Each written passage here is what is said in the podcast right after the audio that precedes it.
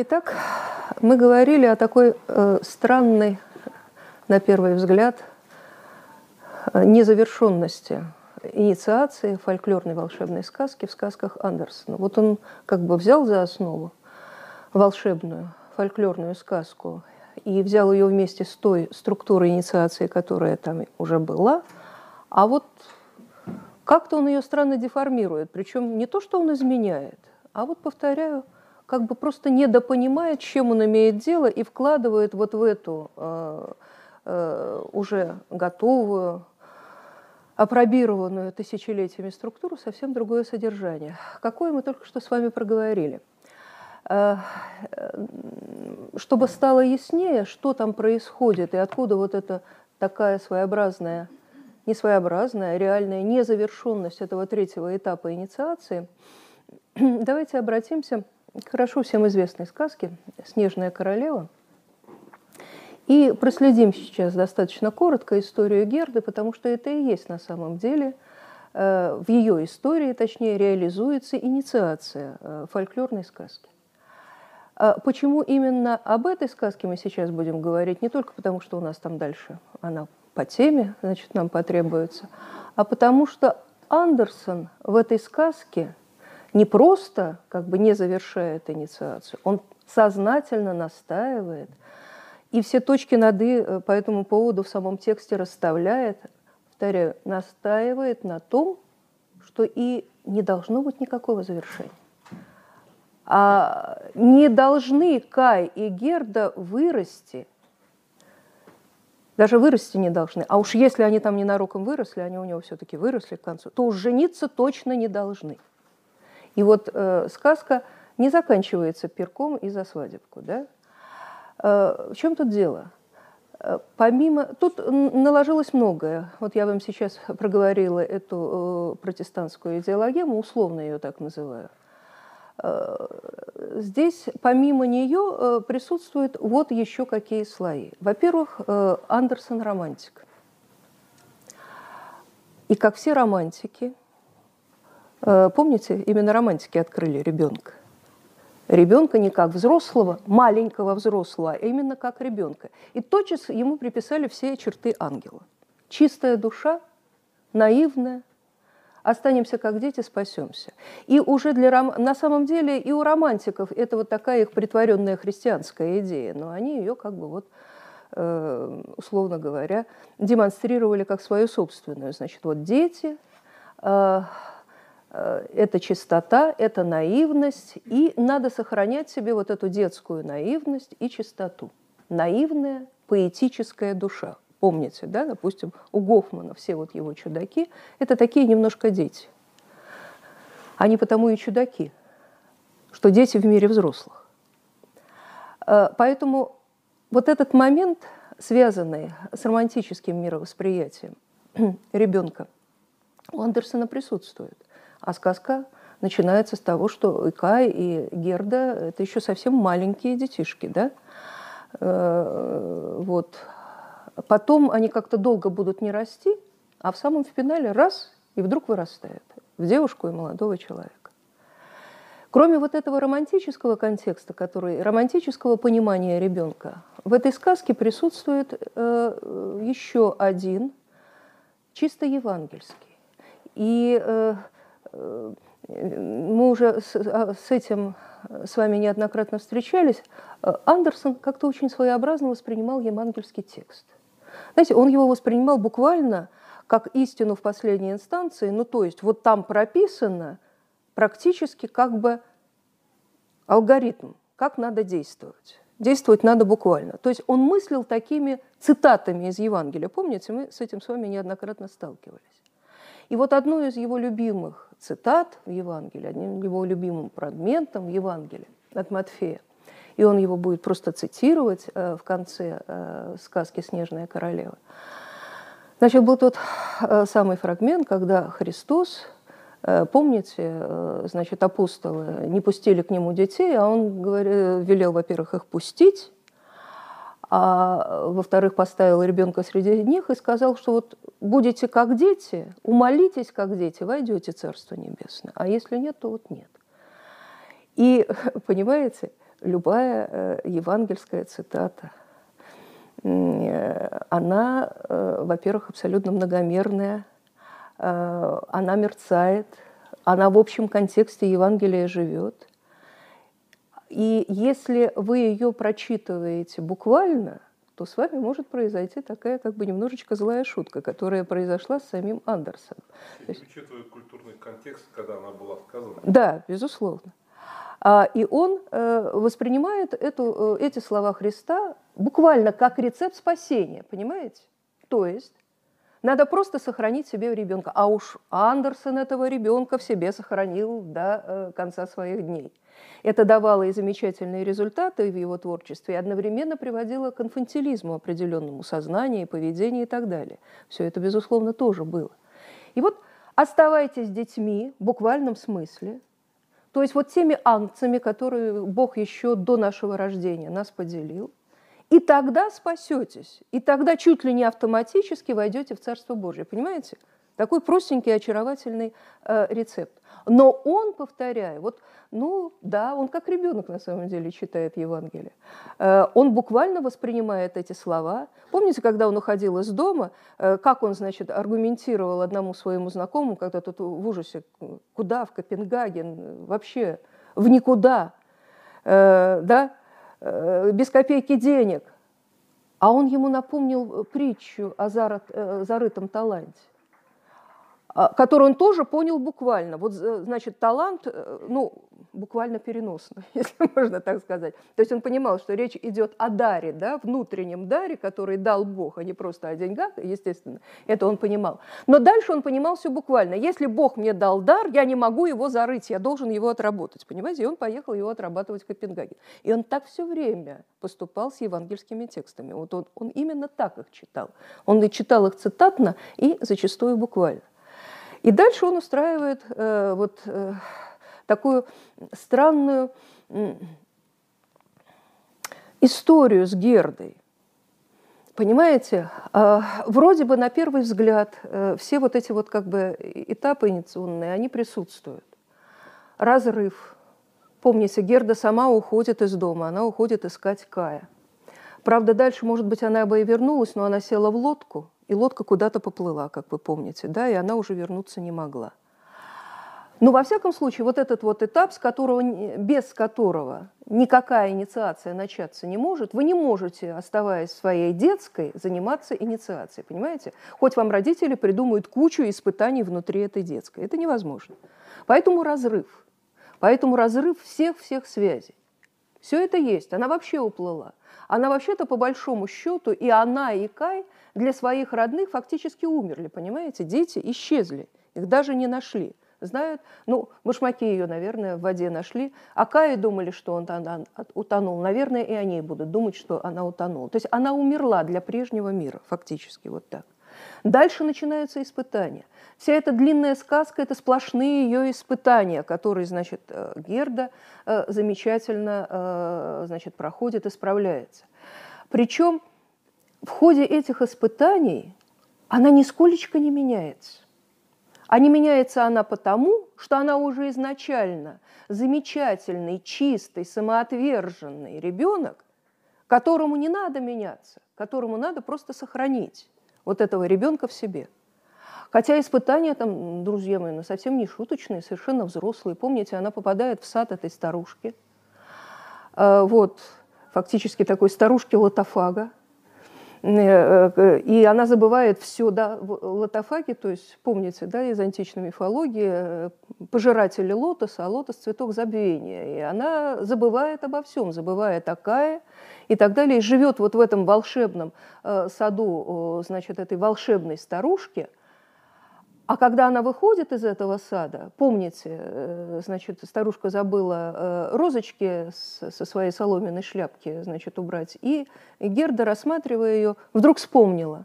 Вспомнила про розу, а вспомнив про розу, понятно, вот эта вот цепочка пошла ассоциативная, она вспомнила все. Вспомнила Кая, а розы ей сказали, там она стала плакать, и как раз вот прямо оказалось, что розы тут вот в этом месте как раз росли, но волшебная старушка все их туда в землю загнала. Они снова выросли и рассказали э, Герде, что, значит, Кая нет среди мертвых.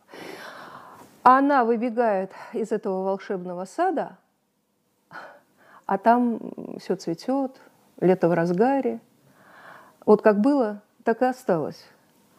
А когда она выбежала, там уже глубокая осень.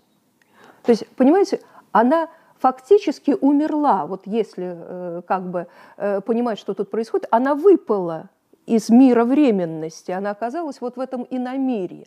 И фактически эта милая старушка из э, волшебного сада Эдема у Андерсена в волшебных сказках была бы баба Ягой, понимаете? Вот она оказалась здесь, на границе этих двух миров, и она вот туда попала, в эту избушку бабы Яги, и долго там сидела.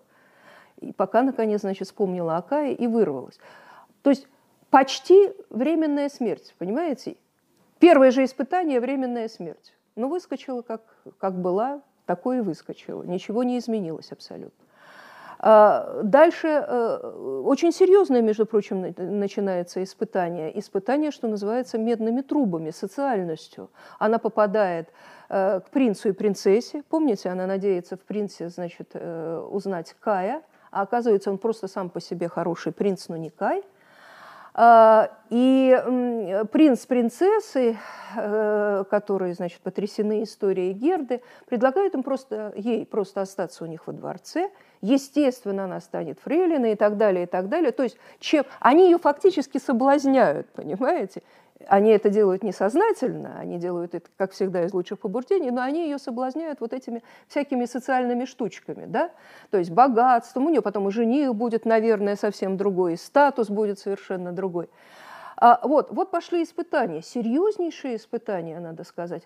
Она вот как будто бы вообще не замечает – это не так просто. Попробуйте какой-нибудь современной барышне предложить какого-то там кая непонятного. И вот как бы такие, такую реальную ситуацию, когда ты можешь, вот, не знаю, вторым человеком после принцессы стать. Дальше она попадает к разбойникам. Причем надо сказать, что э, сердобольные принц принцессы все сделали, чтобы она к этим разбойникам попала.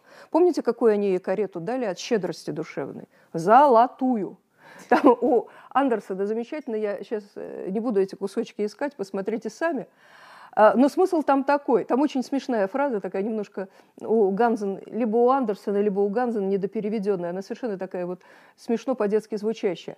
И это все так сверкало, что разбойники, ну просто у них не было сил терпеть, и они напали. И они напали, значит, на эту карету, вытащили Герду. Там, кстати, куча людей, походу, погибла, которые ее сопровождали. Ну, это так, никого не интересует. Вот. Вот какое испытание. А дальше она с этой маленькой безумной, значит, разбойницей, которая в любой момент нож ей к горлу и все. Представляете, какие испытания? То есть опять она уже на грани жизни и смерти находится. Второй раз в состоянии, подходит очень близко к состоянию временной смерти.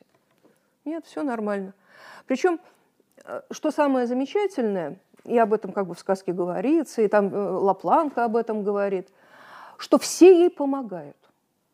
Все такие благородные, и самое благородное – это маленькая зверская разбойница, понимаете? А, потому что на самом деле мы ведь с вами оказываемся в абсолютно условном пространстве. За что ей помогают? Почему ей помогают? А потому что она как дитя. Она такая чистая, она такая самоотверженная, а они такие литературные, сентиментальные герои, понимаете? Эта сказка еще во многом такая сентименталистская. Они не совсем... Э, в реальности, вы так полагаете, Герде все бы помогали. Понимаете? А там создается такая условная ситуация, что она так хороша, что даже маленькая разбойница не может ей не помочь. И она тоже в конечном счете оказывается благородной в душе. Это самая маленькая разбойница. То есть это достаточно условный литературный контекст. Еще, повторяю, такой сентименталистский в значительной степени. Ну, конечно, так уже с переходом э, в романтизм. Вот. И все замечательно. И дальше там ей э, Лапланка с Финкой помогают, как вы помните. А олень выполняет роль серого волка из русских сказок, который, значит, ее мчит вот уже туда совсем в этой иномирье, в царство зимы, то есть смерти фактически. А, значит, Лапланка и Финка, э, значит, в очередной раз там выполняют роль этих бабок-ешек, которые вот уже на последней границе перед царством смерти, перед этим иномирием э, присутствуют. Но она, при этом она еще и босая, она как вот выскочила, значит, там, э, да, олень рванулся, поскакал в сторону королевства снежного – а она и без рукавиц, и, и, и без башмаков кричит, а он скачет, и все. И вот она, э, значит, еще вот в таком как бы виде еще какие испытания. Причем, э, повторяю, это же все время вот эта фольклорная инициация, она накладывается на христианскую инициацию. И когда вы, простите, как бы э, человек босой, и вот в таких условиях это вообще символика сразу христианская какая сюда подкладывается. Фактически ситуация покаяния, понимаете? То есть вот, вот какие-то такие еще начинаются моменты, я не хочу их сейчас развивать, у нас просто нет абсолютно времени, но они там присутствуют. И столько происходит событий, и столько удивительных помощников. А, и два раза по меньшей мере на волоске от смерти. И ничего. Вот как была вот такая вот, вот, вот изначально вся фарфорово прекрасная, понимаете? Вся такая нежная, вся такая, ну, агнец, короче говоря. Ничего, ничего не изменилось. С точки зрения, повторяю, фольклорной сказки, это невозможно. Этого не должно быть. Иначе жизнь остановится. Потому что вся вот эта вот э, мифология с, с тремя э, этапами, да, и возвращением, э, и воскресением в новом качестве – это цикл поворота жизни и смерти. Это семечко у вас бросается, и оно снова вырастает. Что это за семечко? Это та же роза? Да, та же, но другая, понимаете? И та же, и другая одновременно. А здесь ничего, здесь ничего не происходит. Э, вообще, даже с точки зрения романтиков, э, это невозможный текст потому что для них любая вот такая остановка, любое отсутствие, в том числе внутреннего движения, это смерть. Это больше всего они этого боялись. Отсюда там недописанные их э, там, произведения и так далее. Это потом, особенно у русских символистов будет явно. Они этим очень грешили, не дописывать. Это целая идея романтическая, потому что движение – жизнь, развитие – жизнь. А тут как будто бы все остановилось, понимаете? Как будто бы э, не, не та снежная королева, а она снежная королева, которая вот, вот туда, вот к этой снежной королеве идет. Нет, она вот вся такая горячая, она вся самоотверженная. Повторяю, э, все дело в том, что задачи у Андерсона совершенно другие. Вот он вам буквально хочет проиллюстрировать, причем так достаточно долго это иллюстрирует, вот эту евангельскую ситуацию. Необходимости сохранения ребенка в себе. И тогда, и тогда спасешься. Почему спасешься? Как спасешься? А там же сказано. Главное, сохрани. И вот она так и сохраняется. И э, дальше Кая находит – как вы помните, да, слезы льет. Кстати, в сказках вот тоже, помните, Марьюшка Финисти, Ясни Соколы, она тоже пробуждает своего мужа, который в зачарованном сне, именно слезами. Тут, правда, вы знаете, Андерсон такие хитрые штуки делает, мы их не всегда замечаем. А, кажется, что просто абсолютно условная ситуация, а под ней есть какая-то реалистическая э, подкладочка. Э, дело в том, что когда Герда льет слезы, обняв Кая, да, и эти слезы попадают ему на грудь и проникают в сердце, значит, осколок тает. Вот, а потом он еще плакать сам начнет и выплачет тот осколок, который у него был в глазу. На самом деле мы зеркало тролля э, э, в начале этой сказки, мы об этом сегодня еще будем говорить, воспринимаем тоже очень буквально. Нам же сказали слово «зеркало», понимаете? Значит, это зеркало, и значит, это осколок зеркала, стекла и так далее, да? Он сказал, что это приблизительно вот такое. А мы потом увидим там в конце сказки совсем другое зеркало. Помните, на котором сидит э, снежная королева, вот это вот зеркальное озеро, которое тоже как зеркало тролля, только оно еще не упало сверху, поэтому не рассыпалось. Оно все разделено на правильные кусочки. То есть это то же самое зеркало тролля. И поэтому фактически э, тот э, осколок этого зеркала, который растаял э, в сердце Кая от горячих в буквальном смысле, горячих слез Герда, это просто был кусочек льда, он и растаял. Вот я говорю, забавно еще какие-то вот такие вот странные подкладочки реалистические обнаруживать в ситуации, казалось бы, совершенно условной и не требующей никакой реалистической подоплеки. Но они у него есть. Я не буду об этом говорить дальше и подробно, просто обратите на это внимание. Вот. Дальше, э, значит, э, Герда возвращается с Каем назад. Повторяю, она его ищет очень долго, сколько мы даже не знаем, но по времени, по-видимому, очень долго. То есть фактически и он, и она не совсем вот здесь, в этом мире, она не там, в этом и на бытие. И он умер, и она умерла, вот если совсем просто говорить. И а все остановилось, и ничего не развивается. И вдруг они возвращаются назад, ну, хорошо, долго они шли, но во всяком случае не пять, не семь лет, правда, они шли. Э, если мы их оставили там детьми, где-то, условно говоря, в возрасте 10 лет, и вдруг их уже обнаруживаем там э, в возрасте 15, 16, 17, ну, то есть юноша и девушка. Значит, они еще каким-то волшебным образом вырастают. Э, то есть Андерсон понимает, что ну, нельзя детей назад вернуть.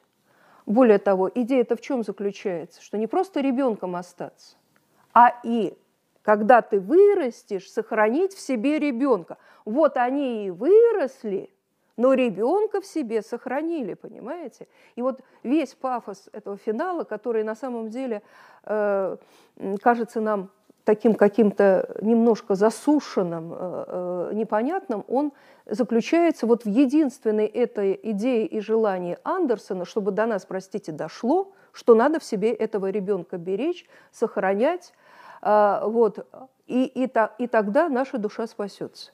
И он все делает. Финал сказки, помните какой? Они приходят, э, в общем-то, дальше вроде бы, они же не брат и сестра, он названный брат, то есть э, они вполне могут пожениться, или, по крайней мере, намек нам Андерсон может на это дать. Нет, ничуть не бывало.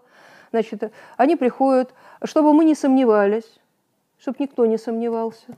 Нас еще раз к этому рецепту обратят. Бабушка, это в советских переводах, значит, она читает книгу. А она читает не книгу, она читает Библию, а точнее она читает Евангелие. Евангелие раскрыто на вполне конкретном фрагменте, вот о том, о котором я вам говорила. Христос и, значит, вот это вот дитя, которое стоит среди апостолов. Все, все что он там а, дальше а, об этом им рассказывает. Значит, вот, вот, вот на этом, значит, все открыто – они садятся, причем там совершенно замечательно, как это им удалось. Ну, в принципе, наверное, если постараться, можно. На свои детские стульчики, очень символическая, очень метафорическая ситуация, понимаете? То есть вообще вот они выросли, но они пытаются в свою взрослость всунуть в это прокрустово ложе маленького детского стульчика, понимаете? Получается буквально так. Им нельзя расти. Вот этот стульчик – это мерка, дальше которой нельзя вырастать душой. Понимаете? Нельзя вырастать. Вот душа все время должна усаживаться на этот маленький детский стульчик. Вот. Ну и дальше вот э, известные э, эти слова псалма «Розы цветут, красота, красота», да, скоро э, увидим младенца Христа и так далее. Я несколько вру, сейчас цитирую. Ну, смысл практически такой. И вот они как бы наконец э, осознают смысл, он пишет, что вот наконец до них смысл. Младенцы они, узрят, понимаете, Христа. Значит, короче говоря, ты спасаешься как ребенок, и тебя встречает там ребенок, тебя встречает там младенец. Вот тебе и надо, э, чтобы, ну, я не знаю, ваша встреча была, что называется, на одном уровне, вот, вот, вот быть младенцем, быть младенцем, как Христос. Ну, имеется в виду, конечно, символически, сохраняя чистоту своей души, невинность, наивность и все прочее – но, понимаете, много вопросов остается. Это как? Это как? Просто взять себя, замумифицировать и на протяжении всей жизни ничего с собой не делать, а потом раз и сказать, вот, посмотрите, я все сохранил, правда, в высушенном виде. Ну что поделать? Не получается, понимаете, не работает эта вещь. Не работает, но Андерсон нас пытается э, убедить, что это рецепт. И он, наверное, так и жил. Понимаете, недаром его Ени Линд э, называла «дитя». Она же не просто так, э, знаете, подшучивала, кокетничала. Она его очень неплохо чувствовала и понимала. Она же ему устроит новогоднюю елку, как вы помните, да, э, в 845 году они будут вместе встречать, мы к этому с вами еще вернемся. Она буквально ему устроит как детский праздник.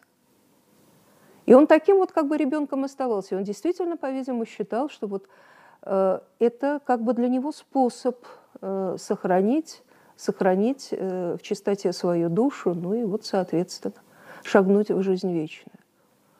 Наверное, он и шагнул. Умирал он, я вам рассказывала, как-то очень тихо, если не сказать радостно. Во всяком случае, что-то такое было утешительное. В последних, не, не в том, что предшествовал, не в двух неделях до этого он мучился, там, боли и прочее, а вот буквально там последние часы, когда он уже и в полубеспамятстве фактически был.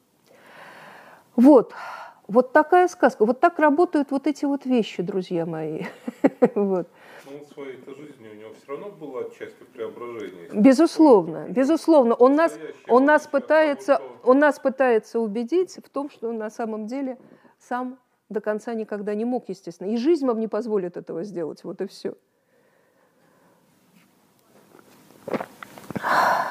Так, вот э, откуда эти незавершенные да, третьи этапы инициации в его фоль- сказках э, на фольклорной основе. И вот какая там э, подоплека и его ну, действительно искренняя вера. А, видите ли, заканчивая уже э, разговор о Герде и об этой евангельской фразе, дело в том, что ведь э, она прочитывается – совсем не так. Ну, точнее, так и не так, понимаете, как все в этом Евангелии. Речь идет не о том, что надо законсервировать свою наивность, чистоту и так далее. Во-первых, это не получится. В Евангелии ведь вообще-то всегда э, речь идет только об одном. Христос говорит, я любовь, любите и верьте. Понимаете, он больше ничего не говорит. Любите и доверяйте, любите и верьте. Все и через меня придете в жизнь вечную. А не через меня никак не придете. Так чем ребенок?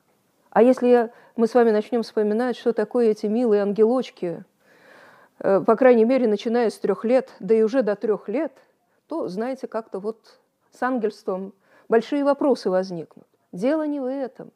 Ребенок, да он также грешен, как все мы, понимаете, начиная с грехопадения Адама, он несет в себе это э, зерно греха. Не будем сейчас дискутировать или э, развивать эту тему.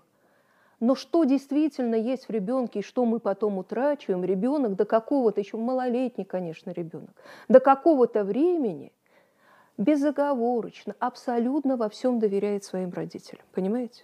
Он им доверяет. Либо тогда какое-то очень страшное несчастье произошло с маленьким ребенком, да, с родители как-то с ним поступили, что он перестал им доверять. Но если ничего такого сверх ненормального не происходит, ребенок до определенного возраста, кто-то дольше, кто-то меньше, доверяет своим родителям. Ну, всякие проблемы там уже из трех лет начинаются, а там в подростковом возрасте понятно, какие выплески пошли. Вот. Э, подростки же, они же тем раньше романтики. Родители для них это вот такая же принцесса, как для нашего принца. И как это они не идеал? Как это они не идеал? Вдруг обнаруживают подростки. Но дело не в этом. Так вот, речь э, идет в этой евангельской фразе, в том, что говорит Христос, именно об этом. Он говорит, если не будете так доверять мне, как эти дети, если не будете верить всей душой, помните там, что будет со скалой, да, если вера – горчичное зерно – так а как вы войдете в Царство Небесное?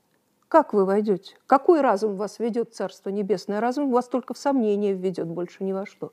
Вот об этом здесь идет речь. Ну вот эти контексты Андерсон уже не прочитывает, понимаете? А, и э, в итоге, повторяю, ощущение вот такой вот как бы неполноты и засушенности финала. Так, ну это была общая часть. А теперь переходим непосредственно к сказкам. Сегодня мы будем с вами говорить о русалочке. Еще раз вернемся к снежной королеве. Если останется время, будем говорить или начнем разговор о сказочной повести Андерсона «Ледяная дева». Вот такой наш план. Но начнем с русалочки. А, прежде чем мы обратимся непосредственно к тексту, Будем говорить о русалочке, о принце. Давайте немножечко разберемся с русалками и морскими девами, потому что это не совсем так просто, как кажется на первый взгляд. Потому что в буквальном переводе сказка Андерсона, а это ранняя его сказка, она э, звучит как маленькая морская дева, или уж совсем-совсем буквально, маленькая хозяйка морей. Никаких русалок в западноевропейской литературе по определению не существует. Их там нет. У них э, есть э, следующее э, значит, подразделение э, дев, связанных с водой. Это морские девы и так называемые девы вод, то есть те, которые водятся и отвечают за пресный водоем. И, э, конечно, вот эти и морские девы, и девы вод, они нас отсылают к античной мифологии, к античным э, нимфам, э, духам природы. Как вы помните, у древних греков были морские нимфы, океаниды и нереиды, и были нимфы пресных вод, наяды. Так вот, э, морские девы западноевропейские – это э, на самом деле такие древнегреческие океаниды и нереиды. А, э, соответственно, девы вод – это древнегреческие наяды. Но, повторяю, никаких русалок там у них не было. Более того, морские девы, да, на то они и морские, и папа у них царь морской, и рыбы вокруг плавают, и сами они полурыбы – как наша андерсоновская русалочка с рыбьим хвостом. Что касается дев вод, они девы, они просто девушки, вполне себе, почти, можно сказать, обычные. Вот. Иногда бывают слегка зеленоватыми волосами и бледной кожей. А так, в общем-то, вполне себе девушки. Более того, их можно замуж брать. И западноевропейские девы вот даже детей спокойно смертным рожают. То есть там вот такая вот ситуация. Э, а откуда же взялась тогда русалка э, в сказке Андерсона? Взялась она в результате перевода. Но вот как она туда попала, это тоже любопытная история. Ее надо как бы нам немножечко хотя бы с вами вспомнить. А в славянской мифологии, восточнославянской преимущественно, а, мы тоже обнаруживаем морских только они называются девицами, да, морские девицы. Помните, в Былине Осадко, там такая была Чернава, дочь морского царя и так далее. Но надо сказать, что это довольно позднее явление. И э, эти самые морские девицы, недаром, что они, недаром они появились в новгородском фольклоре, былинном фольклоре, это, по-видимому, все-таки завозные девицы, которые приехали в результате торговли с западноевропейскими странами. А после крещения Руси, когда христианство постепенно стало распространяться, значит, где-то вот к XI веку, появился еще клон этих морских девиц, их называли фараонками. Но там были и морские парни, не только. Вот. А откуда это? Считалось, ну вот такое поверье удивительным образом возникло – Э, что египтяне, которые преследовали, помните, Моисея с еврейским народом, и вот, вот, вот воды отхлынули, а потом нахлынули, и вот они превратились в таких полу, людей полурыб с хвостами. То есть вот эти фараонки, они, собственно говоря, э, в славянском фольклоре выполняли роль западноевропейских морских дев. А кто такие русалки? Ну, вообще, первоначально русалки были птицами. Точнее, птицами с девичьими значит, лицами, головами. Они назывались облачные девы и входили в свиту бога грозы Перуна. И отвечали они так, за так называемые дождевые струны. То есть за дождь. За дождь, за росу. То есть на самом деле они были э, божествами земли и воды, то есть отвечали за плодородие, изначально отвечали за плодородие. Вот. А, кстати, они и петь умели замечательно, вот в этом смысле э, как бы свойство сирен древнегреческих у них было. Но, судя по всему, первоначально это просто был вой ветра, понимаете, который метафорически трансформировался значит, вот, э, в пение этих самых дев.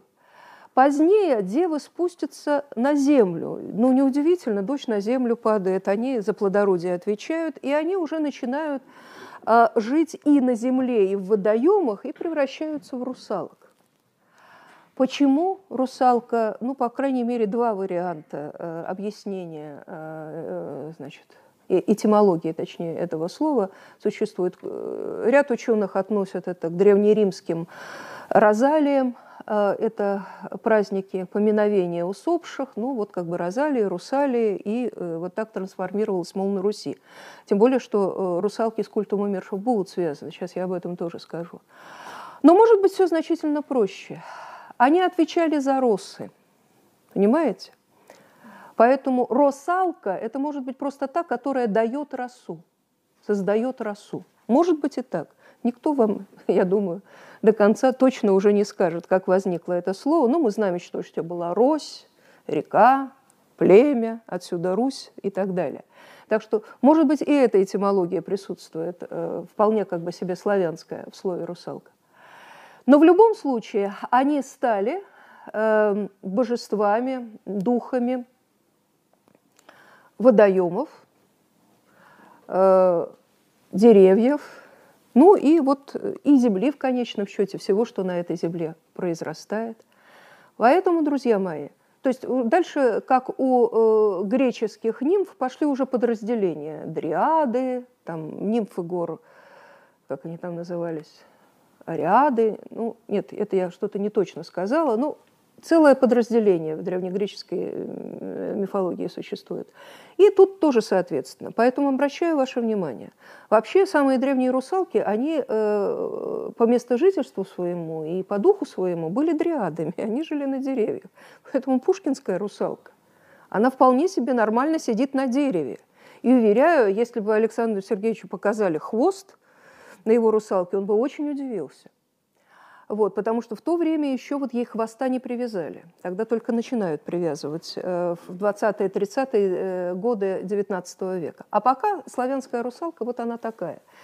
Э, там много замечательного. А вот, кстати, своей первой ипостаси вот этих облачных дев русалки в славянской мифологии сохраняют возможность, точнее способность превращаться, превращаться в птиц – и чаще всего превращаются в лебедей. Никакие у вас ассоциации не возникают в связи с этим? Конечно, царевна-лебедь. Она, правда, очень странная такая русалка. Она вообще-то, по сути, морская дева, но превращается в лебедя, как в русалка. Ну, во всяком случае, там очень много интересного в этой самой мифологии, связанной с русалками, но у нас нет возможности э, долго об этом говорить. Э, скажу только, что русалки одновременно считались подземными э, существами. Когда они становились подземными существами? Ну, понятно, зимой, когда замерзали водоемы и так далее, они как бы вот оказывались там, под землей. И поэтому, э, значит, достаточно рано возник вот этот вот культ э, предков. То есть русалка стала еще, э, связанной с русалками. Русалка стала восприниматься ну, вот как да, э, умерший, э, значит, предок, э, который так или иначе связан с семьей. Э, в которой он жил раньше. А вот дальше, когда пришло христианство и все языческое стало восприниматься как нечисть, значит, русалкам приписали еще одно качество. Понятно какое, да? Значит, э, они э, значит, стали ассоциироваться с душами, умершими неправильной смертью, не христианской смертью. Это души младенцев, это, понятно, всяческих самоубийц, утопленников, повешенных. Убитые, кстати, тоже к этому относились, как ни странно. А, значит, младенцы, которых не успели крестить, роженицы, как ни странно, даже такой момент был, э, значит, вот э, в представлениях, что такое плохая и неправильная смерть и так далее. То есть это не странно-то как раз-таки, я просто не объясняю, это все понятно. Но вот и такая Э, как бы э, функция стала приписываться русалке, и отсюда вот все наши э, представления о русалках с легкой руки Гоголя, да, все вот эти утопленницы, навки и так далее. Кстати, что такая навка-то, вы знаете? От какого слова происходит? От навь, то есть и на мир, мир мертвых. Навь, отсюда же наваждение. Навка, то есть, простите, мертвяк, мертвый. Э, человек. И вот они стали всеми этими навками, утопленницами, мавками, то есть девочками-утопленницами и так далее. Это названия уже малороссийские. Вот так развивался этот образ в славянской мифологии. А потом произошло следующее.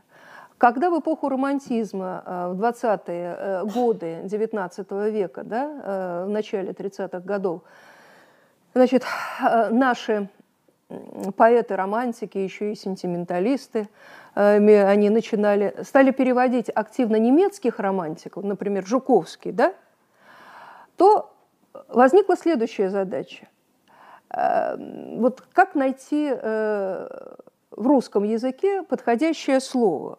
Жуковский переводит, например, сказочную повесть Фуке «Ундина». Она дева вот – ну, там, естественно, Жирковский еще не пользуется словом «русалка», но уже нужно что-то искать, понимаете? Нужно что-то искать как бы свое, э, поскольку вот это как бы дева вот уже пришла в русскую литературу.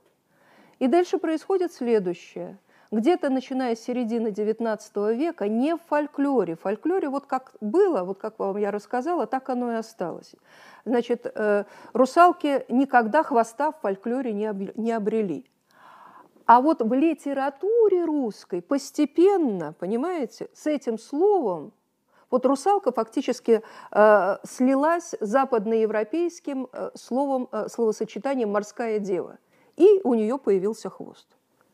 Вот такая вот история, понимаете, такие странные трансформации с этим образом происходили, потому что обычно, когда говорят, почему это э, у Андерсона маленькая морская дева, а Ганзен перевела как русалочка. Как это так? Это значит, вот она такая, ее главная ошибка, она нас всех дезинформировала.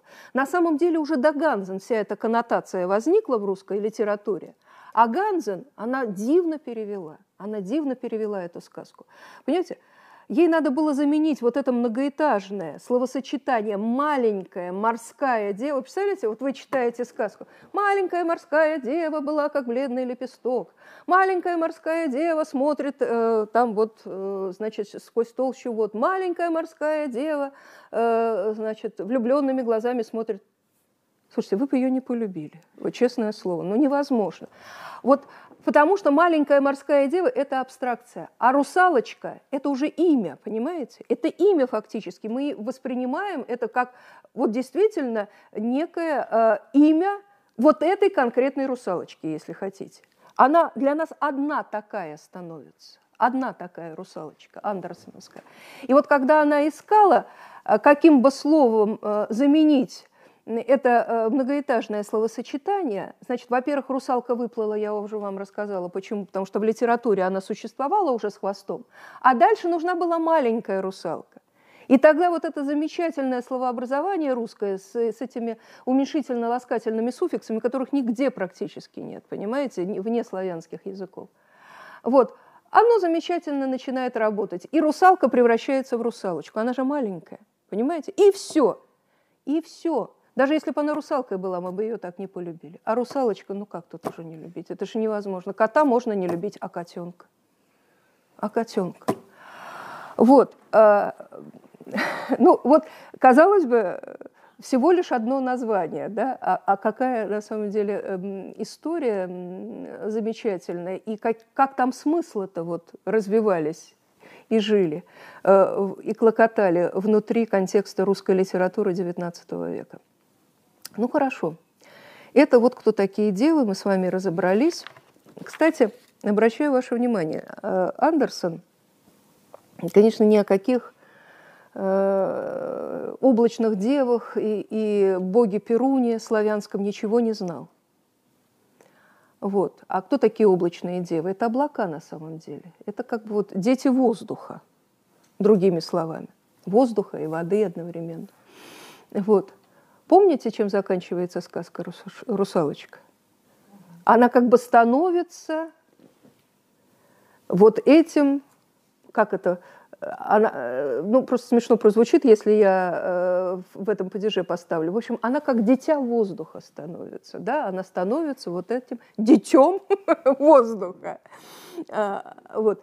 То есть фактически, как не смешно, повторяю, это, естественно, э, никак э, Андерсоном не предполагалось, но русалка из своей вот более поздней сущности фольклорной вернулась в его сказке к своей первоначальной сущности, значит, вот этой самой облачной деве. Причем вот последнее, что я скажу, времени на самом деле совсем мало, но вот как-то просто присмотритесь к этому фольклорному сознанию, образному сознанию, потому что одновременно это и сказки Андерсона так устроены. Понимаете, оно абсолютно метафорично. Один образ, значит, по ассоциации метафорически дополнительно порождает другой. Вот, например, а, кстати, откуда у русалок длинные вот такие вот спускающиеся волосы? Как водоросли. Раньше – облачные девы – дождевые струи, понимаете? Они как дождевые струи. Водоросли – это вообще море. И э, это, это как бы в данном случае не работает. А вот эти дождевые струи, да. Дальше. Известно, что русалки почему-то любят прясть. Господи, почему русалки любят прясть и зачем им нужно? А потому что, смотрите, какой образный ассоциативный ряд возникает. Дождевые струи, волосы, пряжа, да, нити пряжи. Вот они пошли и мы начинаем искать какую-то логику, с чего вдруг русалки стали прясть, э, значит, э, да, вот. А нет тут никакой логики. Это вот образное мифологическое мышление, которое один образ дальше тянет из него другой, из того третий и так далее. И возникает целая цепочка, и мы концы с концами, что называется, не сведем, не поймем, откуда это к нам пришло.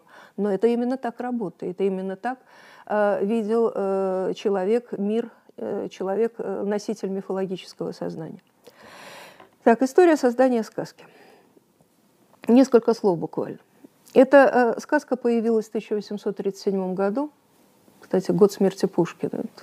Иногда это какие-то такие контексты тоже нужно вспоминать. А Андерсон – это единственная сказка, о которой он писал, что вот она исключительно его, самобытная сказка. Что вот никакого отношения, никаких источников – Э, ни фольклорных, ни литературных, в принципе, э, так сказать, ему не нужно было. Это вот из него вылилось.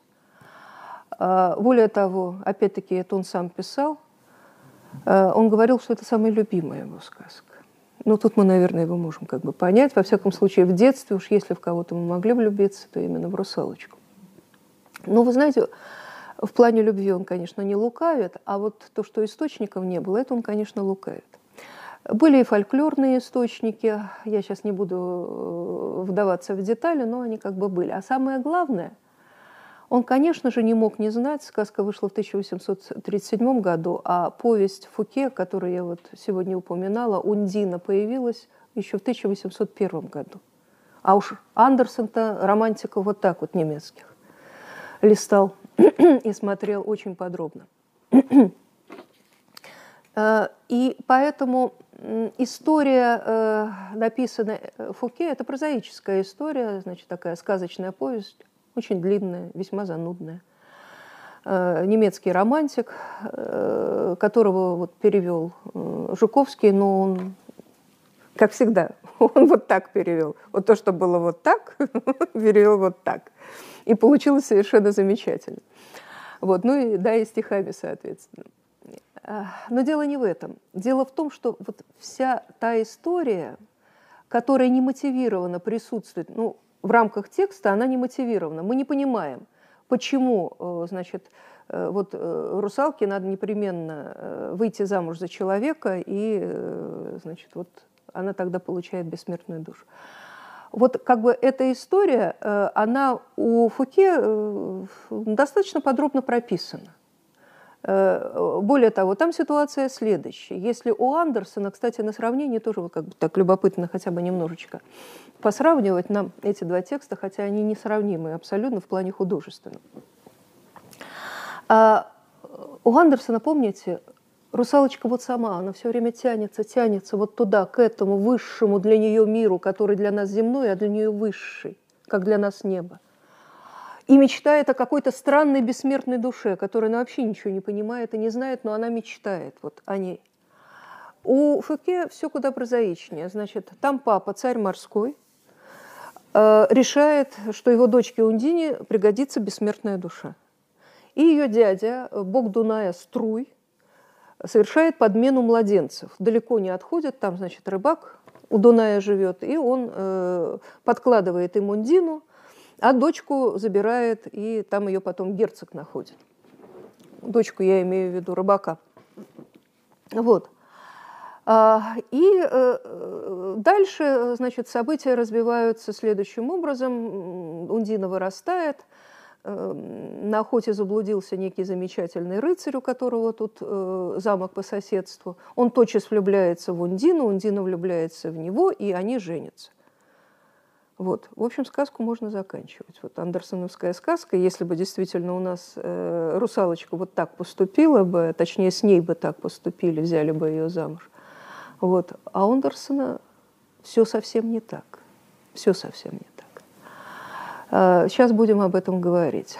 Но вот эта ситуация, что именно через смертного вот этот дух природы, русалочка или в данном случае Ундина, Дева Вод, а, значит, может получить бессмертную душу, идея, безусловно, романтическая, да, идея такая пантеистическая. Вот, э, значит, вся природа одухотворена – дух разлит, э, значит, вот везде, в каждой там, значит, дереве, камне и так далее. Но только через как бы человека вот эта одухотворенная природа, ну, как бы э, получает возможность, я даже не знаю, как это точно сказать, осознать в себе вот это духовное начало, понимаете? Вот, чтобы это духовное начало в нем, э, в этой во всех этих природных объектах заработала. Это была такая романтическая э, идея на самом деле, и они э, очень активно ее использовали в своих произведениях. Э, у Андерсона это, кстати, тоже есть немножко. Плюс, что он здесь еще подсмотрел, но у него это тоже было все так в его сказке трансформировано. Дело в том, что известно, согласно легенде, и этой легендой пользовался Фуке, значит, если человек, женившийся вот на Деве Вот,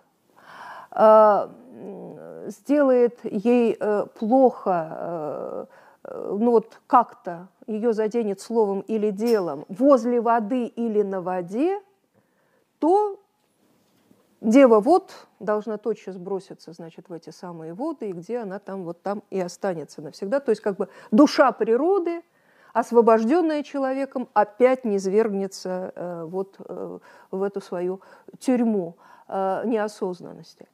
Э, вот. Но более того, значит, э, если он женится еще раз – то вот э, эта душа природы Ундина придет к нему, и он погибнет. Вот такая вот как бы история, которую подробнейшим образом Фуке на страницах своей Ундины, длинной-длинной Ундины, и раскладывает. На самом деле это не легенда, ее придумал Парацельс, был такой вот товарищ. Ой, век 15 что-то я запамятовала. Вот, все оттуда он там изучал и э, ранжировал, так сказать, всех вот этих существ. И вот приписал девам вод, а в нашем случае получается и русалкам э, такие свойства. Вот такая была как бы предыстория. А теперь давайте обратимся к самой, наконец, сказке. Ну, ведь все же ее читали, правда? И читали, я думаю, когда были еще маленькими. Во всяком случае, мое-то поколение, и люди там э, сколько-то старше или сколько-то младше меня, уж точно читали. А, и я помню, я запомнила ее шестилетней девочкой. Я вам уже говорила как-то, по-моему. Папа мне ее прочитал. Папа читал у меня как пономарь, то есть как юрист, без всякого выражения, без знаков препинания. То есть такое вот было монотонное чтение, но тем не менее на меня это произвело невероятное впечатление. Вот, и, конечно, сама русалочка. Вот э, давайте сейчас уже как бы в нашем взрослом состоянии зададимся опять этим вопросом, а почему, собственно говоря, она нам так нравится? Почему она нравится ребенку, и мы ее не перестаем любить, когда вырастаем?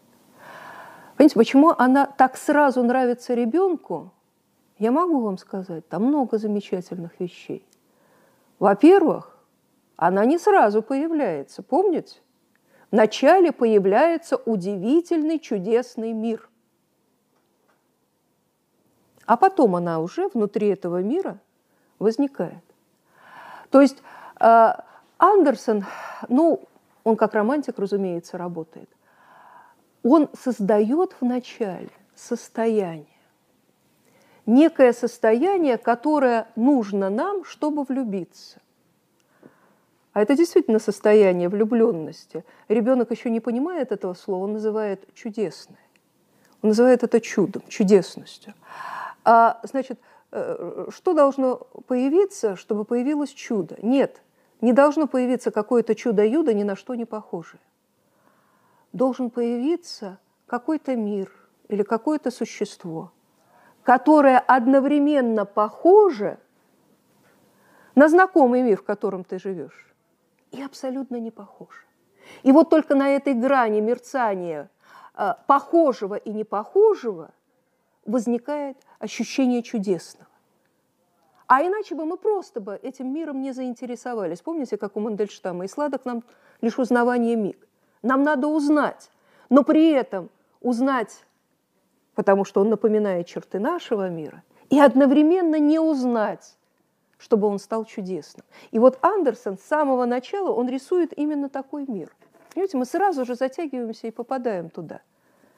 В общем, господи, как это начинается? Ну, это как стихи. В чем глупость вроде бы такая? Если вот вы как филистер будете читать этот текст, вы скажете, боже мой, штамп на штампе, красивый, золотой, чудесный, прекрасный. Что это за текст? Ну, смотрите, сразу начинаем. Далеко в море вода синяя-синяя. Господи, кто не знает, какого цвета вода? А вы подумайте, скажите, какого цвета вода морская. Я помню, у Лидии Яковлевны целое эссе было этому посвящено, но не целое, а начало его, где она пыталась определить цвет моря. И в конце концов не нашла лучшее определение, как море цвета моря, написала она. Вот он вам и пишет. Море цвета моря. Далеко в море вода синяя-синяя. Я не знаю, почему этот синий вдруг становится таким прекрасным, таким насыщенным, почему он так манит уже взгляд. Ты уже куда-то туда поплыл. Как лепестки самых красивых васильков. А чтоб мы еще уточнили этот синий цвет, да тут еще лепестки и васильки появились. И прозрачное-прозрачное, о чудо, все увидеть можно. Как мы любим горные реки, источники, да? смотреть в воду, как самое чистое стекло, только очень глубока. Так глубока, что никакого якорного каната не хватит.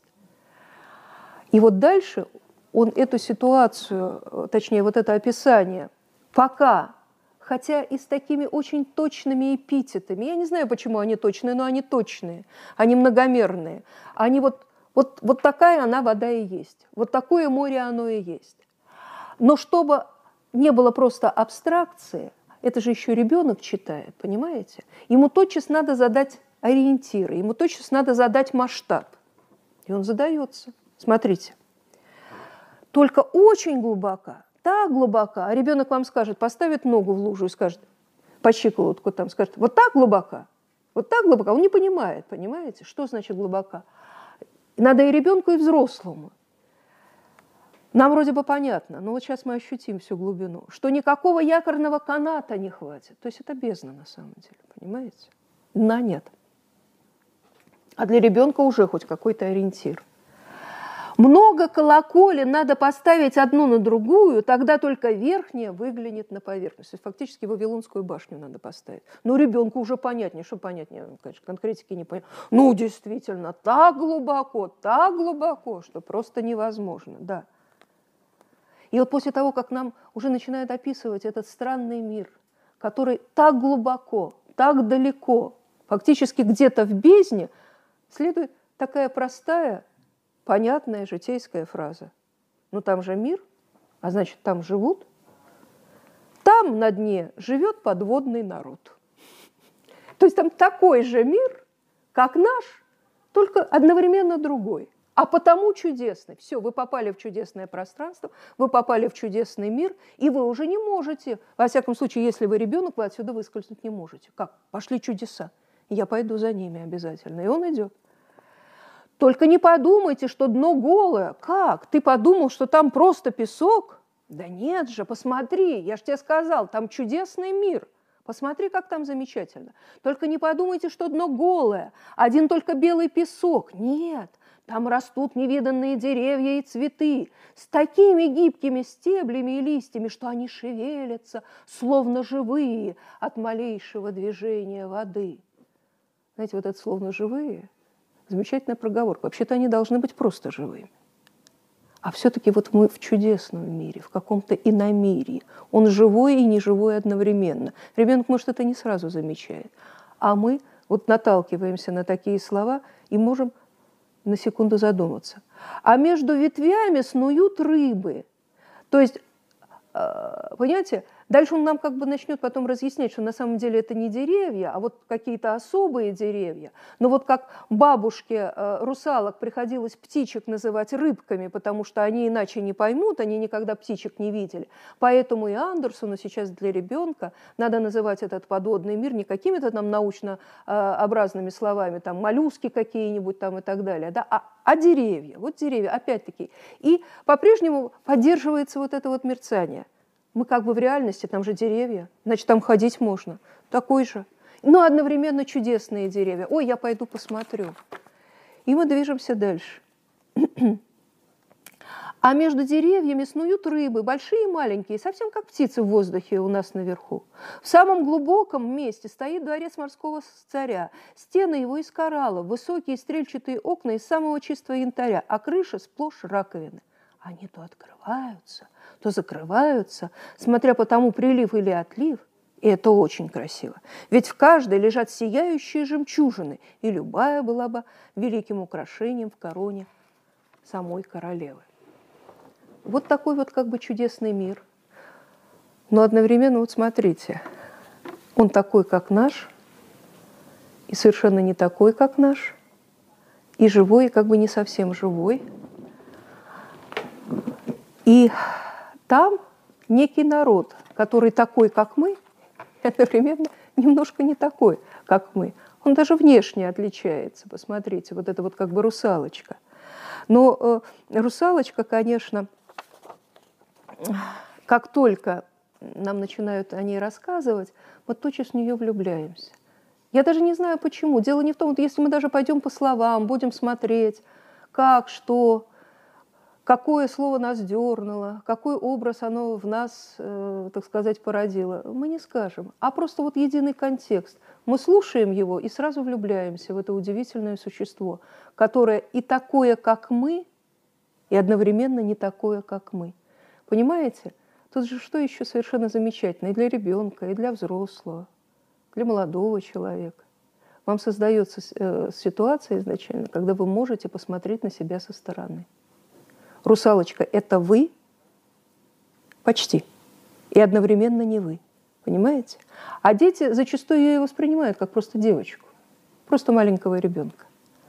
Но мы-то вот ее уже начинаем в таком каком-то двойственном. И мы как бы, разглядывая русалочку, а, одновременно смотрим на себя с такого ракурса, с которого мы не можем посмотреть, даже если смотримся в зеркало. Вот создается такая удивительная здесь ситуация. Но я э, прочитаю про русалочку, и, наверное, мы уже к тексту не сможем больше обратиться.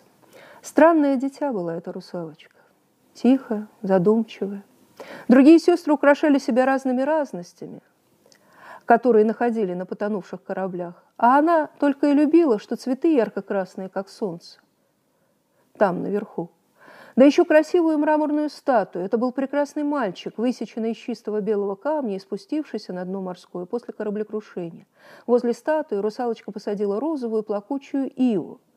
Как вы понимаете, это не ива, но для ребенка она пышно разрослась и свешивала свои ветви над статуей к голубому песчаному дну, где получалась фиолетовая тень, зыблющаяся в лад колыханию ветвей, и от этого казалось, будто верхушка и корни ластятся друг к другу. Вот, э, понимаете, э, что нас захватывает? Мы, может быть, даже не отрефлектируем это, даже во взрослом состоянии. Тихая, задумчивая, тихая, задумчивая. Что ж она такая задумчивая? А какая-то в ней тоска живет. Вот какая-то тоска. Вот какое-то стремление, которое она сама не понимает. Вроде бы все замечательно, понимаете? И этот мир чудесный, в котором она живет. Кстати, все, естественно, понятно, почему солнце красное, потому что оно его видит, вот от, она видит это солнце со дна, да? И видит она его в основном, когда закат и э, восход, соответственно. Вот, поэтому солнце для нее красное. И вот этот вот, значит, удивительный мальчик э, э, беломраморный, и клумбу она сделает, как солнце, и цветы посадит красные, и больше... То есть на самом деле она все сделает не так, как в этом мире. Вот ее сестра сделает клумбу в форме русалочки, там, другие еще что-то. Э, ну вот так, как там, на этом морском дне. А она какой-то вот, ее манит, она сама не понимает, понимаете? Она этого не видела. Ну, солнце она не видела. Она видела только отблеск. Она ничего не видела вот о неком том мире, который там над этими водами как-то где-то располагается. А вот что-то в ней такое живет, как будто память какая-то. Ее все время тянет туда, и она тоскует, и она сама не понимает, господи, зачем ей там, ведь вообще-то она там погибнет. Но не живут русалки, понимаете, она не может все равно там бегать по полям, по лесам, да? Вот. Но вот это какая-то такая алогичная тоска. А тут много на самом деле контекстов. Ведь, э, друзья мои, кто такая русалочка-то? Это детки думают, что это маленькая девочка. Вот. А вообще-то, э, если мы э, рассматриваем это существо в рамках романтического контекста, это никакой не человек, как вы понимаете. И в буквальном смысле ничего человеческого в ней нет. Это душа мира, это душа природы, точнее, понимаете? В данном случае вот этой морской стихии. Это душа, которая тоскует по соединению с человеком, а, а через него и с э, вот неким э, общим, единым божеством, называемым абсолютом. Не больше и не меньше. Вот кто такая русалочка. Повторяю, ничего человеческого в этом смысле в ней абсолютно нет. Если мы начнем э, рассматривать, а мы имеем право э, так поступать, потому что этот контекст в сказке тоже присутствует, как э, евангельский контекст, так это, простите, тоскующая, скорбная, тварная душа, помните, Адама с Евой из Эдема не одних выгнали, всех выгнали кого, кому Адам давал имена, всех тварей земных. И они за Адама, за его э, проступок, назовем условно это так, должны страдать не меньше. И в отличие от нас, которые по собственной воле можем прийти Христу и спастись, они не могут, они могут только через человека. Понимаете? С Адамом ушли, и с Адамом вернуться в Царство Божие, и никак иначе. И вот эта вот тварная душа мира, опять-таки романтические, конечно, одновременно нотки возникают, но в таком евангельском ключе она здесь тоже присутствует. Вот эта тварная душа, которая, повторяю, а, ей нужен-то человек да, для того, чтобы покинуть этот мир юдоли и страданий. И это тоже наша русалочка. Но есть и не такие, э, как бы, одновременно идеологические вещи, потому что все-таки суховато это как-то все звучит, хотя все это правда. А есть все значительно проще. Вот знаете, мне в этой, и, по-видимому, в детстве именно это меня поразило. Вот эта вот тоска. Вот эта тоска по тому, чего ты не знаешь, по тому, чего ты не видел. И ты даже не до конца убежден, что это есть. Но почему-то твоя душа к этому тянется и тоскует, словно, словно у нее был какой-то опыт, который она забыла напрочь, но какие-то какие-то тени воспоминаний вдруг возникают, и вот идет такой, э, такая волна тоски. И сам человек не понимает, а что произошло.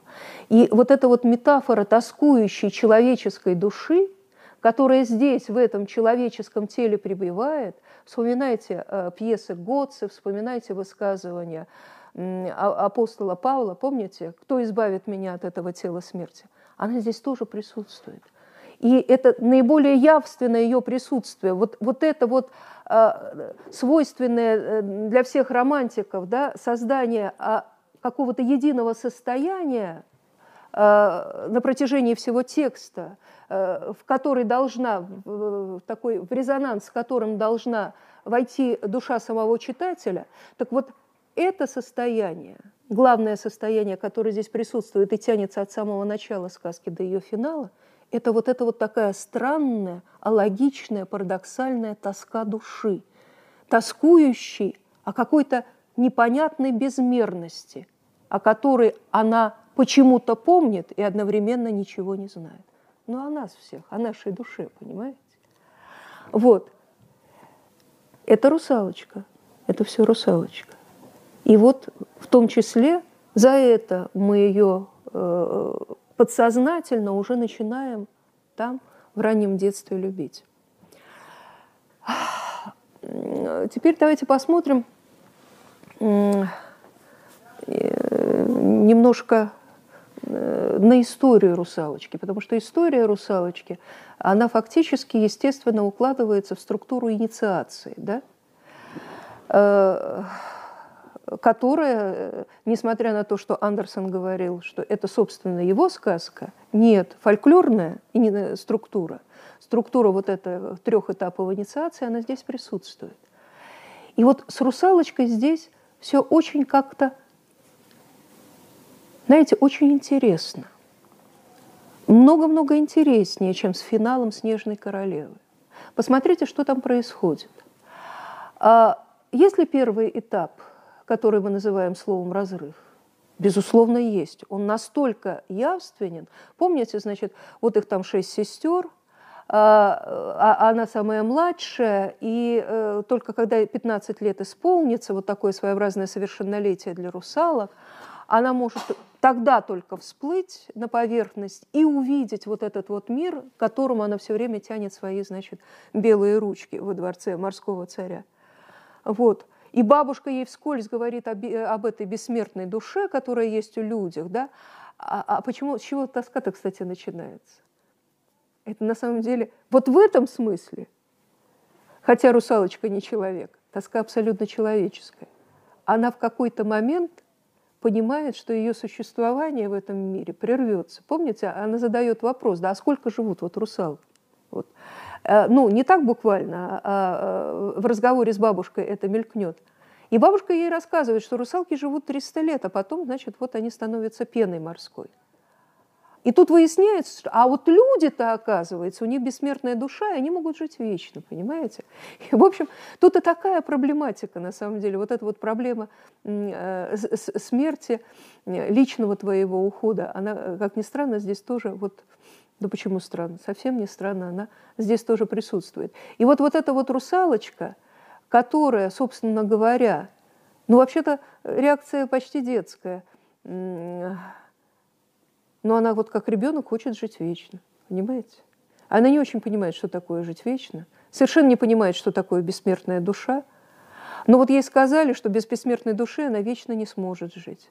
А бессмертную душу она получит только если ее смертный полюбит и на ней женится. Понятно, какая уже да, технологическая цепочка возникает, как надо действовать, чтобы получить эту душу. То есть вначале эта русалочка просто хочет, как подросток, жить вечно. Но при этом, повторяю, это не отменяет той тоски, которая там вот в ее душе живет. А, и когда она э, уже сможет э, выплывать на поверхность, помните там эта ситуация с кораблекрушением, она спасает принца и так далее, когда происходит разрыв? совершенно осознанный, ее поступок. Она отправляется к морской ведьме, Там описание совершенно потрясающее. И самое э, поразительное, помните, вот эти вот полипы, которые хватают, вот буквально автоматически хватают все, что проплывает мимо, и она там много кого видит, и трупы людей. Но самое страшное, что она там видит, вот, она видит там свою собственную гибель. Она видит там о, о, русалочку, которую поймали эти полипы и задушили, мертвую русалочку. И вот она все, чтобы преодолеть э, вот эту смерть, ее 300 лет и стать пеной не устраивает. Она, э, и, э, а для этого, повторяю, ей нужен принц. Никакой пока любви нет, дорогие мои. Даже влюбленности, по большому счету, нет. Э, хотя она, конечно, конечно, уже присутствует, но любви точно никакой нет. Принц для нее, э, конечно, прекрасный, э, да, первый человек, на самом деле, которого она увидела, как Миранда вот, в, в, в буре Шекспира. Но прежде всего для, это, он для нее, простите, средство для того, чтобы получить бессмертную душу.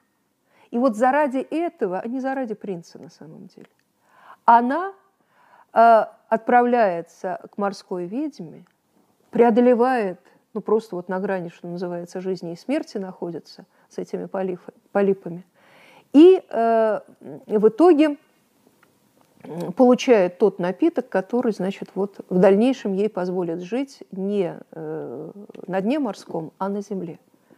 Причем вот заметьте, она как бы порывает, вот когда она пьет этот э, э, напиток, уже в этот момент происходит разрыв.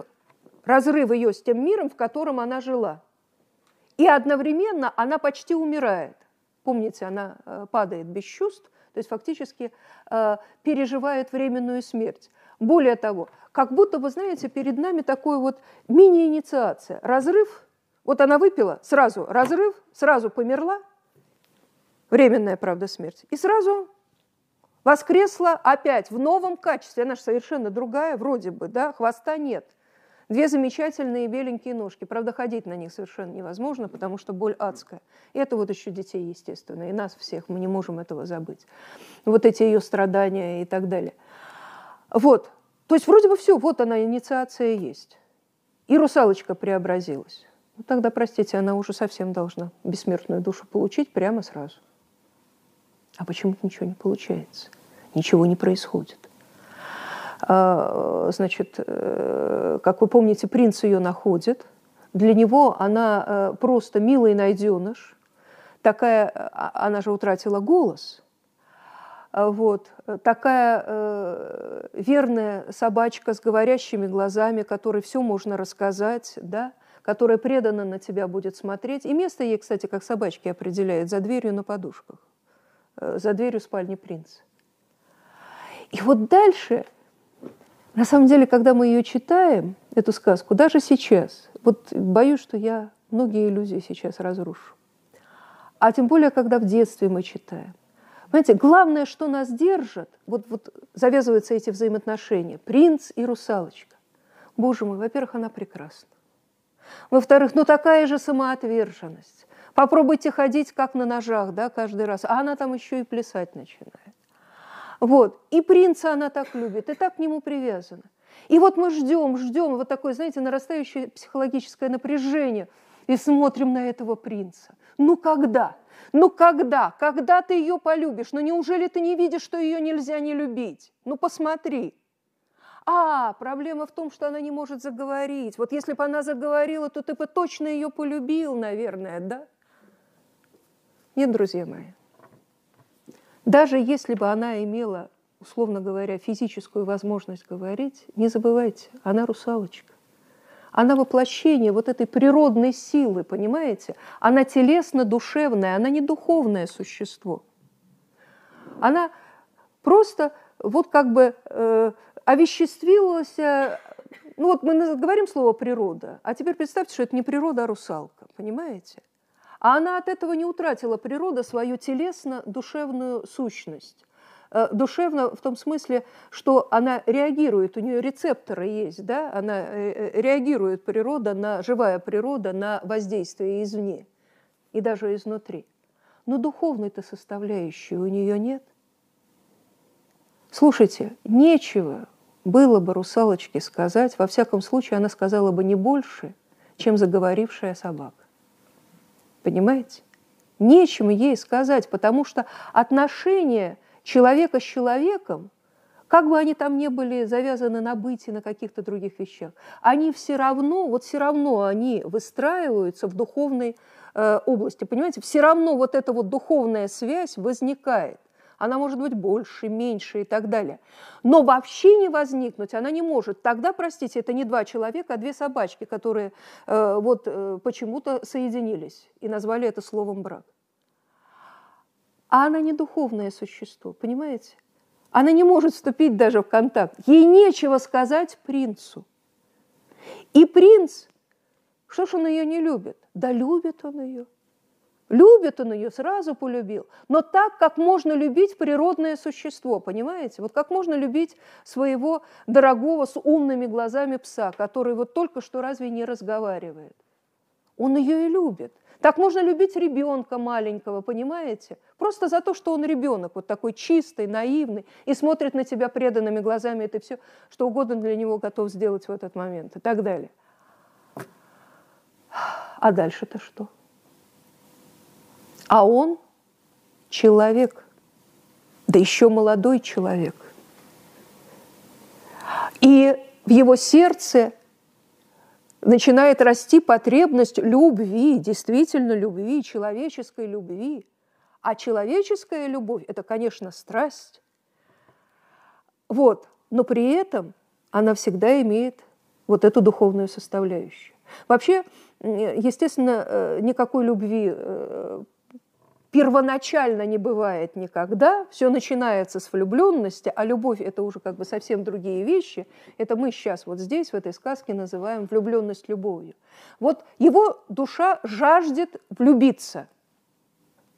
Он готов, казалось бы, вот, пожалуйста, влюбляйся. Я вам объясняю. Он не может влюбиться в русалочку. Он может влюбиться в живую женщину, понимаете? А она не человек и не женщина. Вот какая проблема. А его душа уже готова, у него и тело готово. Вообще влюбленность, знаете, это удивительное состояние. Работают две составляющих – тело и дух. Как ни странно. Вот так, как-то вне всего остального. То есть ищут духовную связь, но через тело, условно говоря. А русалочка не может дать ни того, ни другого. И когда он случайно встречает вот ту молодую э, девушку, как сказано у Андерсона, да, и в переводе так, молодая девушка, которая его якобы спасла, нам же что еще очень обидно, как несправедливо, русалочка спасла, а это не спасла, а ей как бы вот все досталось. А русалочка и спасла, и ходит тут за ним, как на ножах, и так далее, и так далее, а он никак. Да он брат, да он даже не знает понимаете, что ее можно полюбить. В смысле, как человека, потому что нет человека. И э, дальше э, происходят удивительные вообще вещи. Значит, э, вот э, они отправляются, как вы помните, с русалочкой, плывут на корабле посмотреть на эту заграничную принцессу. И он уверен, что он не, не женится на ней, он просто выполняет там долг перед родителями и так далее. Потому что он может жениться, он тоже же романтический принц, помните, да, только вот на той, которую он тогда встретил, то есть для него это тоже идеальный образ. Но не будем сейчас об этом говорить, нам интереснее, что тут с русалочкой и принцем происходит. А когда вдруг обнаруживается, что его идеал – это та вот девушка, которая, значит, как он думает, его спасла, ну, понятно, что все. Хотя, когда они плывут, посмотрите, какой надеждой он ее... Причем когда они плывут, даже вот плывут к, к невесте, когда э, потенциальной невесте, русалочка абсолютно спокойна. Потому что э, она вот как-то почему-то внутренне уверена, да, что вот принц никого кроме нее, в общем-то, полюбить не может. Наивная такая совсем, понимаете, душа наивная. Вот. И он ей говорит, что ну э, вот если это окажется не та девушка, да, которую я когда-то полюбил, то я лучше женюсь на тебе, говорит он. Вот. И она как бы этого и ждет. Для нее, для нее это не лучше, а почти. Он почти женился, можно сказать. И вдруг, представляете, какая катастрофа. Они приплывают. Значит, эта заграничная принцесса оказывается той самой девушкой, в которую принц уже давно влюблен. В отличие от русалочки, она человек настоящая женщина, красивая, страсть, все, Все заработало сразу. Да еще принцесса, а он принц. Не на найденыш же ему жениться, правда? Помимо всего прочего, работают и социальные механизмы. И дальше, а вот дальше-то и начинается настоящая инициация русалочки. Там два круга. Как бы в начале псевдоинициация, вот о котором я вам говорила, такая быстрая, мгновенная. И вот сейчас, вот с этого момента, тут не будет прямого разрыва, она как бы никуда не ушла, от нее ушли. Она оказалась как бы вне того мира, на который она уже надеялась, где вот она уже себя ощущала внутри этого мира людей. И самое главное, ну там, собственно, два таких испытания для русалочки, совершенно мучительных. А, помните, когда, значит, ну это как бы еще не свадьба, а помовка, вот э, они э, в городе, где живет э, избранница принца, значит, совершается этот обряд, ну, как, собственно говоря, они уже женятся, да, просто потом еще, по-видимому, будет второй э, акт мармезонского балета, когда они вернутся домой. И «Русалочка», э, именно как вот э, высшая милость, да, и выделенность ее из всех остальных, из всего остального окружения принца, ей дается привилегия нести да, подол вот этого вот свадебного платья, значит, принцессы. И идти за ней к алтарю, точнее, за ними, за принцем и принцессой. За ними, но не с ним. Понимаете, какой ужас? И вот в этот момент, а она-то, собственно говоря, все вот эти пытки, начиная с ее решения да, отправиться к морской ведьме, она-то переносила единственное ради чего – ради того, что он женится на ней, и она автоматом получит бессмертную душу. Понимаете? Ну, мы-то с вами, наверное, понимаем. А она не понимает, что бессмертную душу автоматом получить невозможно. Что вот так устроил Господь, что бессмертная душа есть только у человека, понимаете? А все остальные только через человека могут что-то обрести. А вот, вот он нам даровал, ибо по образу и подобию, как известно. Душа наша по образу и подобию Бога создана была. И понимаете, если ты не человек, то человек с тобой не может поделиться своим бессмертием. Для того, чтобы человек поделился с тобой, условно говоря, своим бессмертием, ты тоже должен стать человеком. Вы скажете, это невозможно. Как это? Если технология не работает, то как? А технология, как мы выяснили, не работает. Как бедной русалочке стать человеком? Она ж родилась не человеком. Не знаю. Но у Андерсона она становится человеком. И когда они плывут на этом корабле, помните назад? И пока более отчаяние только в ее сердце, а, и отчаяние, которое переходит уже в глубочайшее уныние, потому что она знает, что с первым лучом солнца она превратится в пену морскую. А, и в этот момент всплывают сестры, да, они приносят нож от э, ведьмы – и этим ножом надо убить принца на заре. Вот его кровь, значит, прольется, брызнет. И русалочка опять на ножке ее, и ножек никаких опять не станет, и э, будет хвостик, и она сможет еще почти 300 лет плавать по морям океана. И все будет чудесно. И дальше, и дальше я, э, понимаете, тут нет логики. Дальше э, нужно э, вот просто читать текст, и вот там это получается. Там это происходит каким-то совершенно чудесным образом. Вот до того момента, как она возьмет этот нож, более того, пока она его какое-то время будет держать, она будет оставаться русалочкой, то есть телесно-душевным существом. А как любое телесно-душевное э, существо, оно никакой рефлексии не знает. Поэтому у нее нет стадии, да, э, значит, мысль, осмысление, поступок. У нее мысль и сразу поступок. А с учетом ее состояния, в котором она сейчас находится, да, казалось бы, вот, ну, буквально один шаг. Все, и думать нечего. Хватаешь нож, убиваешь вначале, наверное, разлучницу, потом принца, и все чудесно, да? И даже не э, э, рефлектируешь по этому поводу, потому что ты природное душевное существо. Вообще просто природное существо. И вдруг происходит чудо. Вдруг происходит чудо в какой-то момент по какой-то непрописанной логически причины, но она наверняка есть, но она ее логически не прописать, русалка превращается в человека. Понимаете? Она превращается в человека, потому что только человек может поступить так, как поступает она. Она не убивает принца, да? она швыряет нож, последнее ее, как кажется, э, и ей в тот момент, да, и тем более сестрам, спасение, значит, то есть она фактически себя обрекает на смерть, она жертвует собой ради принца, который ее предал. Вообще все очень логично, да? Вообще все непонятно. Она сама не понимает, что с ней происходит. Но вот именно в этот момент ее влюбленность наконец концентрировалась до стадии любви, именно и только в этот момент она начинает любить принца. Ну, я не буду сейчас, наверное, да, разговоры разговаривать, чем любовь от влюбленности отличается. И она просто не может его убить, понимаете? Она его любит.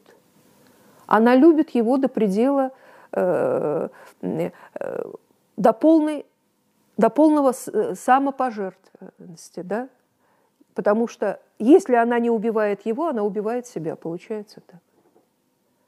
И вот происходит это чудо. Вот как оно происходит, почему оно происходит, за счет ли каких-то там страданий, которые она перенесла. Нет, вот какой-то путь инициационный она, безусловно, проделала, как любая человеческая душа в этом мире. Если этого пути нет, не верьте Андерсону. Будете в себе э, консервировать ребенка, ничего не будет. Она, она прошла этот путь, начиная, вот повторяю, с того момента, когда она несет шлейф свадебного платья. Что-то там уже внутри свернулось, накопилось и так далее. Но дальше какой-то качественный скачок. Чудо происходит. Чудо. И она становится фактически человеком. Ну, как бы не совсем, но практически человеком. Вот сразу получить бессмертную она душу не может, понимаете, потому что ну, она изначально как бы не была человеком, хотя стала им. Но вот пройдя теперь уже некоторые, так сказать, пройдя еще некоторый путь в качестве э, вот такого воздушного духа, она приобретет эту душу. Непременно. Значит, так оно и будет. Она не станет пеной морской, о чем мечтала Марина Цветаева. Вот. Удивительные вещи. И э, понимаете, что еще удивительнее? Это же абсолютно евангельские вещи. А мы с вами как собираемся-то в жизнь вечную попасть? Мы временные. Мы смертные. Вот, как там в Евангелии сказано, да? Сказано, человеку это невозможно, Богу все возможно. Так вот, понимаете, что от нас в конечном счете требуется? В итоге всех наших жизненных испытаний, раздумий. Вот. Что-то вот должно произойти вот это чудо в последний момент, последний, предпоследний, я не знаю. Это все слова. Простите, мы должны преодолеть свою человеческую природу. Но только не духом стать, как дьявол какой-то, да? А вот как-то так должна трансформироваться наша природа, чтобы мы из временных и смертных стали вечными, и душа наша осталась бессмертной. Вот русалочка фактически проделывает – вот это каким-то одновременно чудесным образом, таким скачкообразным образом, как всегда это и бывает, все настоящее, то есть через какой-то только скач... качественный скачок происходит. Вот так и нашей душе на самом деле. Нужно сделать какой-то такой чудесный переход, и нет никакого алгоритма, как уверял в «Снежной королеве» нас Андерсон, который И гностики нас уверяют, что по ступеньке шли, шли, а лучше вообще в ребенка себя законсервировали. И раз стали как боги. Какое-то вот такое, что-то такое должно накопиться в душе, что-то такое должно там так трансформироваться. А я вам скажу, что еще. Это душа, которая накопила всю эту боль и радость, а ее же тоже не хочешь отдавать и радость, и страдания, и все, все, все, все, все, что накопила здесь наша душа и наш несчастный механизм, который называется словом разум, вот как русалочка. Она должна бросить это как нож, понимаете, за борт. И, может быть, тогда происходит вот это чудо. И, может, тогда происходит вот это преображение человеческой природы в последний миг его существования здесь. Я не знаю. Но, понимаете, вот так устроены настоящие художественные тексты, что они вне философии, вне тем более какой-то логики, они позволяют говорить именно так, как я говорю вам сейчас, потому что я же не сочиняю это, понимаете? Это просто мне говорит текст. Вот Андерсону это так открылось внутри этого текста.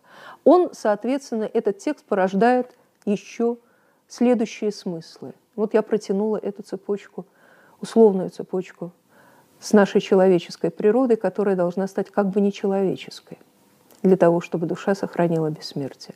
Но при этом не стать чистым духом, дьяволом, да, совсем другое. Что это? Как это? А это вот каждый к этому идет внутри себя. Вот такая вот сказка. Удивительная, конечно. И я ее тоже очень люблю. Так же, как Андерсон ее любил.